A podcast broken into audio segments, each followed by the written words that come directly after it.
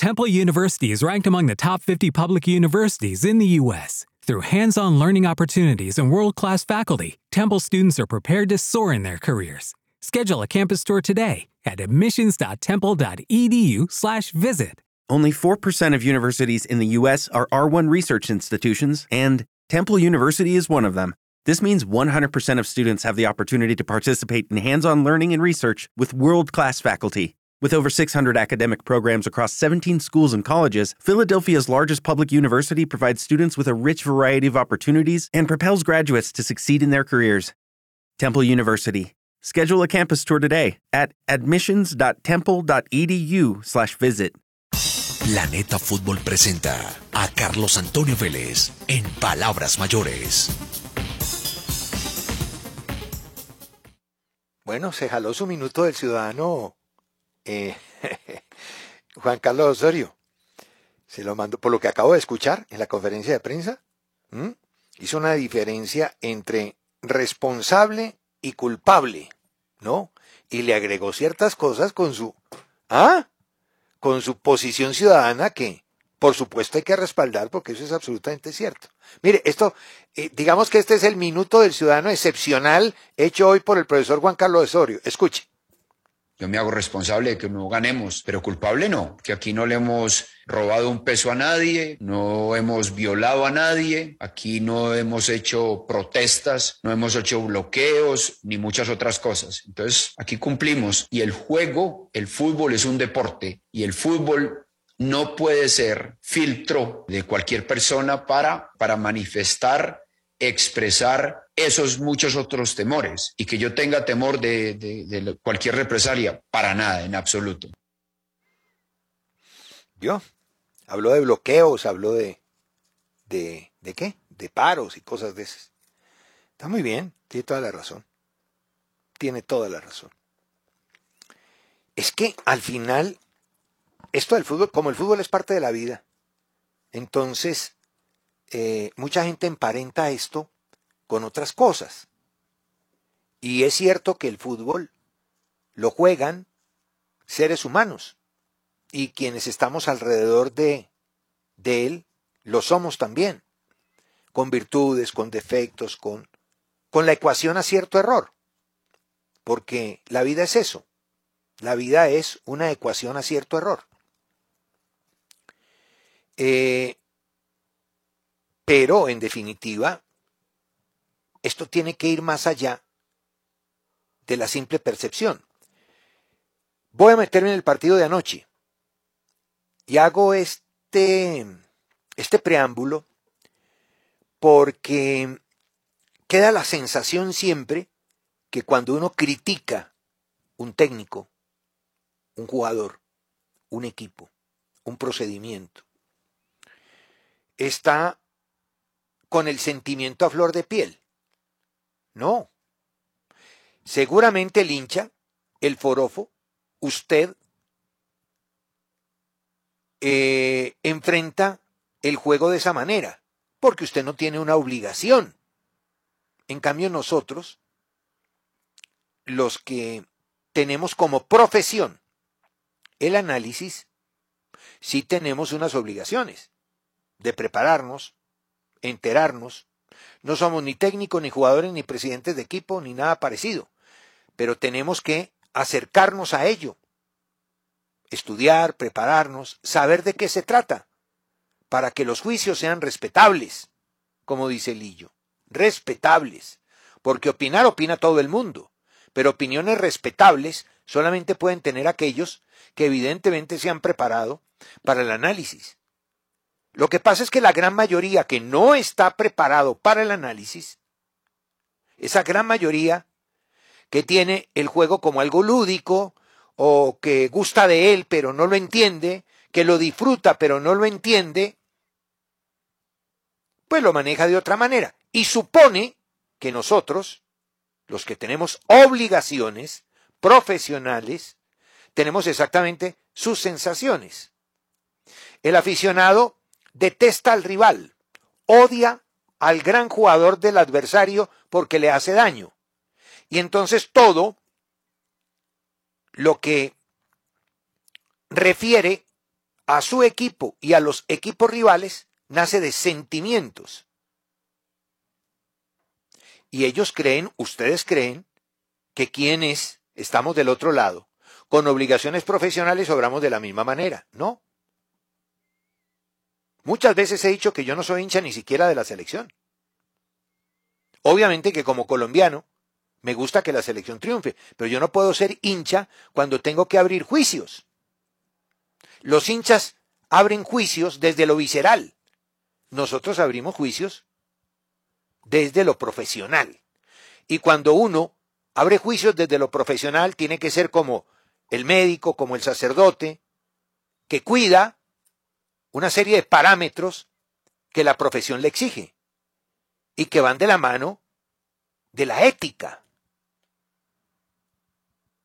Entonces, el médico no puede, no puede obrar, tal vez sí con sensibilidad por aquello de que está tratando pacientes como él, que son seres humanos, pero él tiene que ser lo suficientemente profesional como para enterar al paciente de que lo que tiene es terminal o lo que tiene es curable y ayudarle desde su conocimiento para que el desenlace, a favor o en contra, sea lo más adecuado y correcto.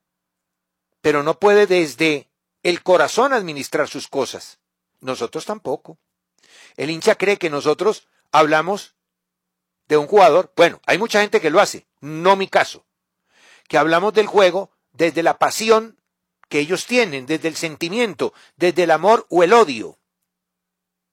Y hay gente que busca descalificar lo que algunos decimos desde el conocimiento, llevando al sentimiento y diciendo que es que lo que se está diciendo es porque le gusta más este que aquel, aunque yo estaría en mi derecho y cualquiera de nosotros de gustar más de una cosa que de otra, ¿o no? Claro que sí. Pero en mi caso, yo tengo dos días para analizar un juego. La percepción y la sensación, que es la misma que pueden tener ustedes, cada uno tiene su propia percepción de las cosas, las sensaciones que generan los hechos, pero tengo otra que apuntala la percepción y la sensación. Y es ya lo que me ha permitido la academia, ir a las realidades, a la data, a los números, a la estadística, al seguimiento de hechos similares. Al confrontar a aquellos que han estudiado el juego y que lo han analizado. Por ejemplo, cuando uno mira un partido de fútbol, usted lo mira con la lente de quien va a disfrutar y a gozar de los goles y todo. A mí me toca eso más. Mirar el ataque, la defensa, el equilibrio o el no equilibrio desde todas las aristas calificables en los manuales. Tengo que mirar la posesión, los disparos totales, los ataques, los saques de esquina, en qué condiciones se hicieron, cortos, largos, primer palo, segundo palo, la precisión en el pase, los pases completados, los intentados, los balones recuperados, por qué sean los fueras de juego, si las paradas fueron más acierto del arquero o error del atacante, las distancias recorridas, el aspecto disciplinario, si afectó o no el comportamiento de un equipo. Atacando hay que mirar cómo se hicieron los goles, los remates de fuera del área, los remates dentro del área. ¿Por qué se falla en los disparos totales una cantidad tan grande? O si no se hicieron. ¿Cuántos se hicieron a puerta? ¿Cuántos se hicieron afuera? ¿Cuántos se bloquearon? ¿no? Eh, las asistencias, los errores inducidos, los provocados, los errores voluntarios, el número de ataque, las oportunidades claras, los fuera de juego, los regates, los duelos, los ataques en, un, en, en, en la última fase del juego, lo que llaman tercio ofensivo. Tengo que mirar los pases cortos, los medianos, los largos, los cambios de orientación. O sea, no es solamente si el tipo corre como loco y se tira al piso. No, A mí me toca evaluar todo eso. Y para eso hay empresas que trabajan con la data del juego y te van dando el partido descuartizado. Y cuando ustedes terminan y se van a chupar cerveza y a celebrar porque el equipo ganó o empató, a mí me toca sentarme frente a un ordenador a mirar antes de un programa o antes de hacer algún análisis si tal lo hizo bien, si la percepción y la sensación ya en la acción realmente da y si los números y la estadística cuadran con esa percepción y esa sensación. No crean que eso es solamente porque me cae bien un tipo o no me cae bien el otro. Que es lo mismo que a usted le puede pasar. No, el análisis del juego ahora es, va mucho más allá de me gustó o no me gustó. Por ejemplo, ayer termina el partido y escucha uno, no, es que Colombia con rueda es un equipo que no crea situaciones de gol. No crea situaciones de gol. Entonces, ¿cómo carajos logramos hacer 16 goles en estos partidos? ¿Me pueden explicar eso? Un equipo que dice que no crea opciones de gol y hace 16 goles y es el tercer equipo goleador de la eliminatoria, solamente superado por Brasil y Ecuador y lo de Ecuador entre comillas porque nosotros le regalamos seis goles. ¿Cómo me explica usted que un equipo como Colombia, del que la mayoría dice no genera situaciones de riesgo, puede tener más goles que Argentina, que cuenta con Messi, Di María, Lautaro y el Papa? Sí, porque el Papa es argentino. ¿Mm? ¿Me lo explica? Y una que es real. Los nueve no la meten. No la meten. ¿O estoy diciendo algo malo? No, a mí me parece Zapata un extraordinario muchacho y, y, no tengo absolutamente nada contra él, caramba. Al contrario, muchas veces he elogiado y pienso que ayer Rueda se equivoca cuando pone a Falcao de entrada cuando debió poner a Zapata. Y más bien esa última jugada del minuto 70 le debió haber caído a Falcao, no a Zapata. Zapata debió haber hecho un trabajo de pivoteo, de desgaste a los centrales, además nos colaboraba en el juego aéreo, etcétera. Para mí es un error. Y tengo que decirlo. Que ha puesto primero a Falcao y no a Zapata. Yo admiro a Zapata, pero ¿qué quiere que diga? ¿Qué quiere que diga después de lo que vimos ayer y lo que hemos visto en Copa América? Ha tenido todas las opciones y no la ha metido. Yo sé que los goleadores son racheros, yo lo sé. Pero un jugador profesional que juega una de las cinco ligas más importantes del mundo no puede salirme ahora con la excusa. Claro, él no la ha puesto, pero alguien, porque siempre hay alguien que dice algo, de que no sabe manejar la ansiedad. ¿Cómo no va a saber manejar la ansiedad un tipo que gana fortunas y que es profesional y superprofesional? No, se equivocó. Ahora Jaime de la Pava lo dijo clarito. Fue un tema de mover mal el pie. Es una cuestión de limitante técnica. Y él en muchos casos no tiene la culpa, como no tienen la culpa muchos jugadores colombianos que tienen un montón de imperfecciones. Jerry Mina, a quien yo critico siempre y que ayer hizo un gran partido, porque a mí no me da, no me da ninguna, ningún empacho, ninguna vergüenza decir a quien que decir cuando alguien a quien critico juega bien, que jugó bien. A mí eso no me da vergüenza. Es mi obligación. Pero tampoco puedo montar en el pedestal a los que la gente, eso sí, por cariño, por amor, quiere poner en un lugar destacado cuando deportivamente no lo está o no lo están, para hablar en, en, en, plural. Zapata, Zapata es un goleador, ¿sí? Tiene un problema muy delicado, como la gran mayoría de nuestros goleadores, y es que no hacen goles importantes. A ver, sáquenme una proporción costo-beneficio y cantidad de goles versus importancia de goles. ¿Cuáles han sido los goles más importantes y qué títulos han dado? Porque los goles importantes son los que dan títulos o clasificaciones de nuestros goleadores, salvo Falcao. A ver. De pronto borré con River. Pero Zapata y Muriel con el Atalanta, sí, hacen goles por cantidades, pero ¿cuántos importantes? ¿Cuántos han dado títulos? ¿Cuántos han dado clasificaciones a Champions? ¿Cuáles son los rivales que han recibido los goles? Los cinco primeros del campeonato italiano en el torneo pasado recibieron goles de los nuestros, creo que uno solo. Y fue Zapata. Creo, contra la Juventus. Creo, uno. Entonces, esas son realidades. Entonces, frente, ¿cómo le parece ese otro contrasentido? Está claro que los nueve nuestros no funcionan bien en la selección hasta ahora. Por ahí llegan contra Brasil y cada uno hace tres goles y listo, pues nos sentamos a aplaudirlos, hermano. Al fin y al cabo esa es su obligación.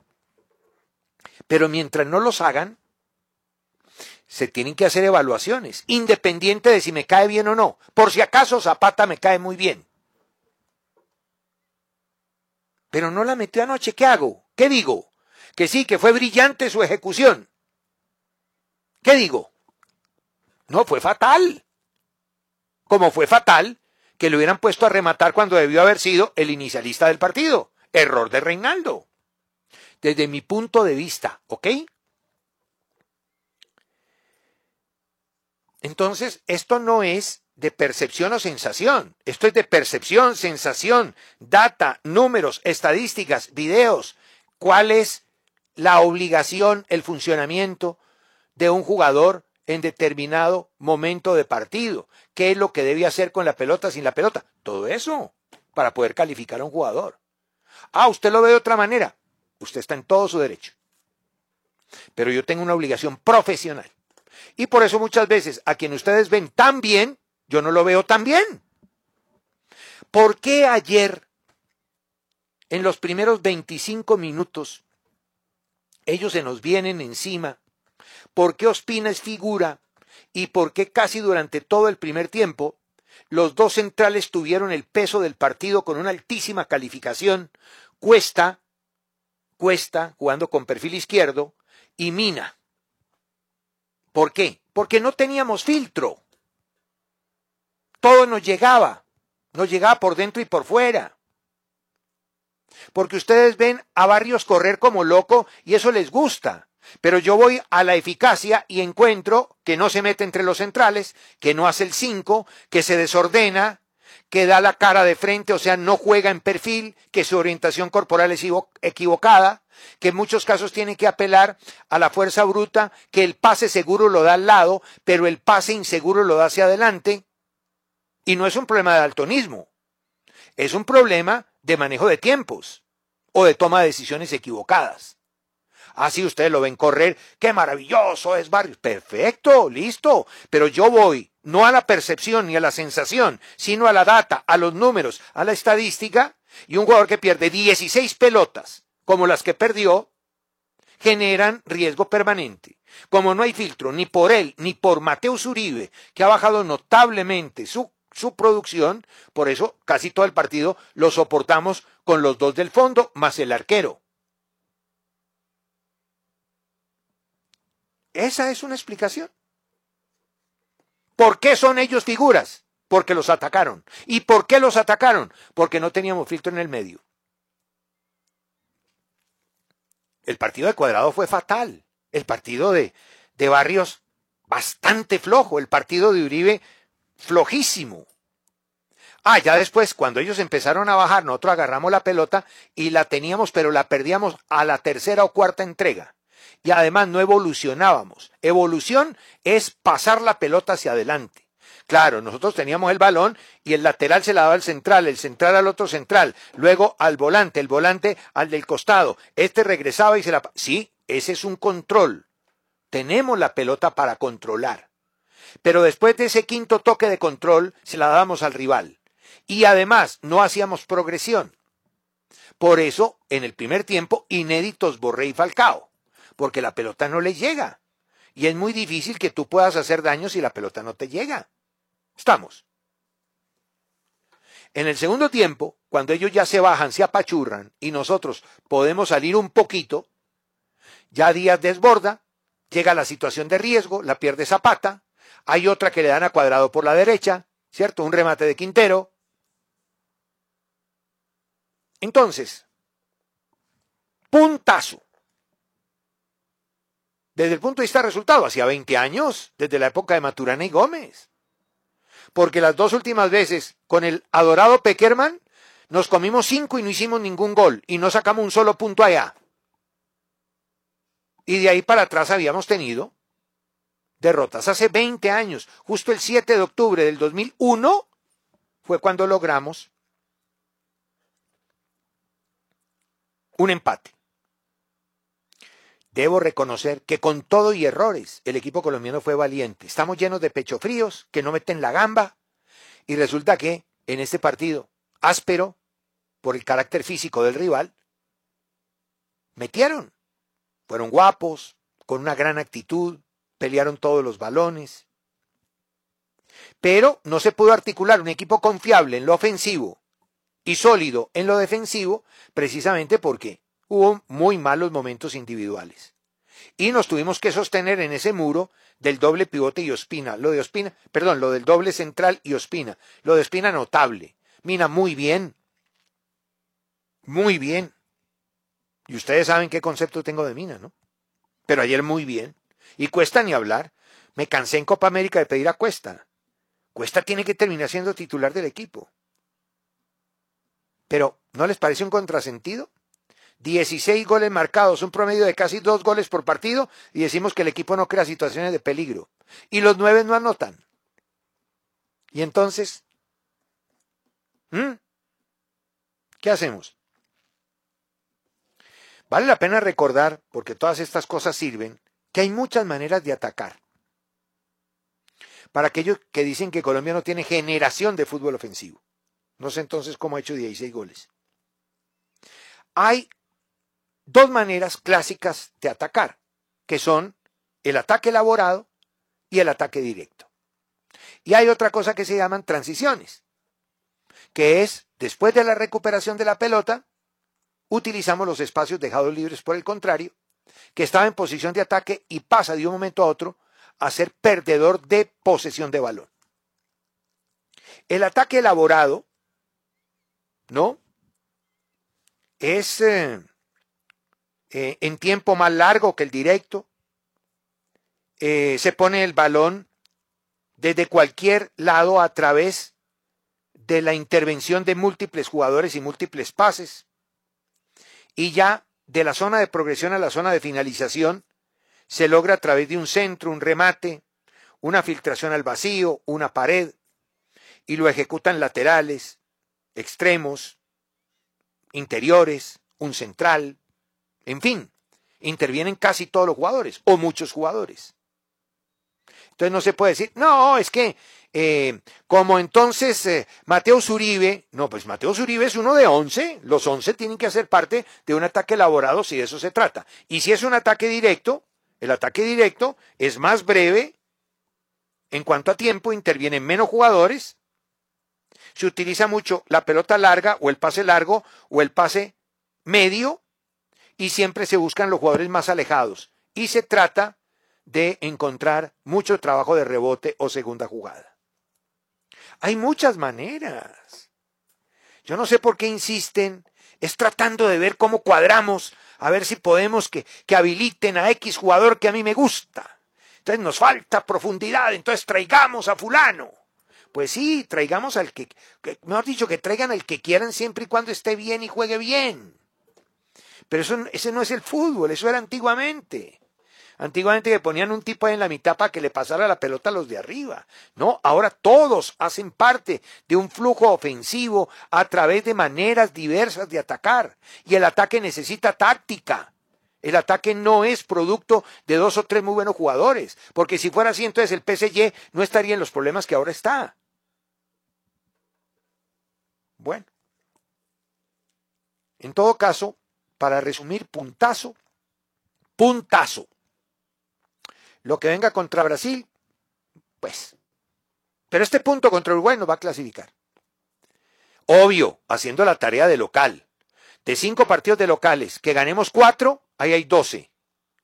Y afuera tenemos que conseguir algo. A no ser que le ganemos a Brasil, pues si le ganamos a Brasil y ganamos los cinco partidos de local, no necesitamos sumar nada de visitante.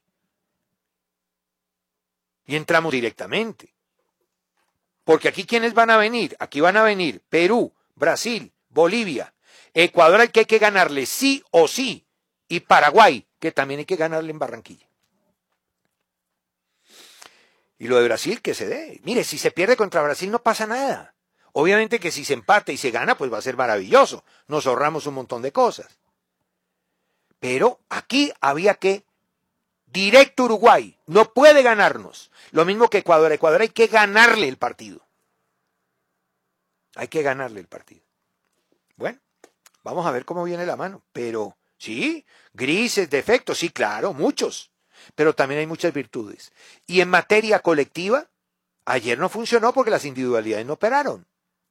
Ellos no aprovecharon, tuvieron 24 minutos, no pudieron. Ospina, que ya había sido figura en la eliminatoria del 14 y la eliminatoria del 18, porque Ospina también nos salvó, y para eso lo tienen, ¿no? Ayer nos hizo un gran favor y nos sostuvo y nos mantuvo. Ya de ahí en adelante, incluso tuvimos cómo ganar, y ustedes saben qué pasó. Estamos. Conclusión, esto no es de sentimientos, ni de amores, ni de odios. Esto es de percepción, sensación, apuntalada, esa visión con data, números, estadística, seguimiento, realidades. ¿Sí? ¿Qué hacemos? Para todo hay que prepararse, mi hijo. Sí, para todo hay que prepararse. No puede andar uno en la vida como paracaidista, aunque quiero mucho y respeto a las Fuerzas Armadas. Planeta Fútbol presentó a Carlos Antonio Vélez en Palabras Mayores. Judy was boring. Hello. Then Judy discovered ChumbaCasino.com. It's my little escape. Now Judy's the life of the party. Oh, baby, Mama's bringing home the bacon. Whoa, take it easy, Judy. The Chumba life is for everybody. So go to ChumbaCasino.com and play over 100 casino style games. Join today and play for free for your chance to redeem some serious prizes. ChumbaCasino.com. No purchase necessary. Void where prohibited by law. 18 plus terms and conditions apply. See website for details. With lucky landslots, you can get lucky just about anywhere. Dearly beloved, we are gathered here today to. Has anyone seen the bride and groom? Sorry, sorry, we're here. We were getting lucky in the limo and we lost track of time. No, Lucky Land Casino, with cash prizes that add up quicker than a guest registry. In that case, I pronounce you lucky. Play for free at LuckyLandSlots.com. Daily bonuses are waiting. No purchase necessary. Void where prohibited by law. 18 plus. Terms and conditions apply. See website for details.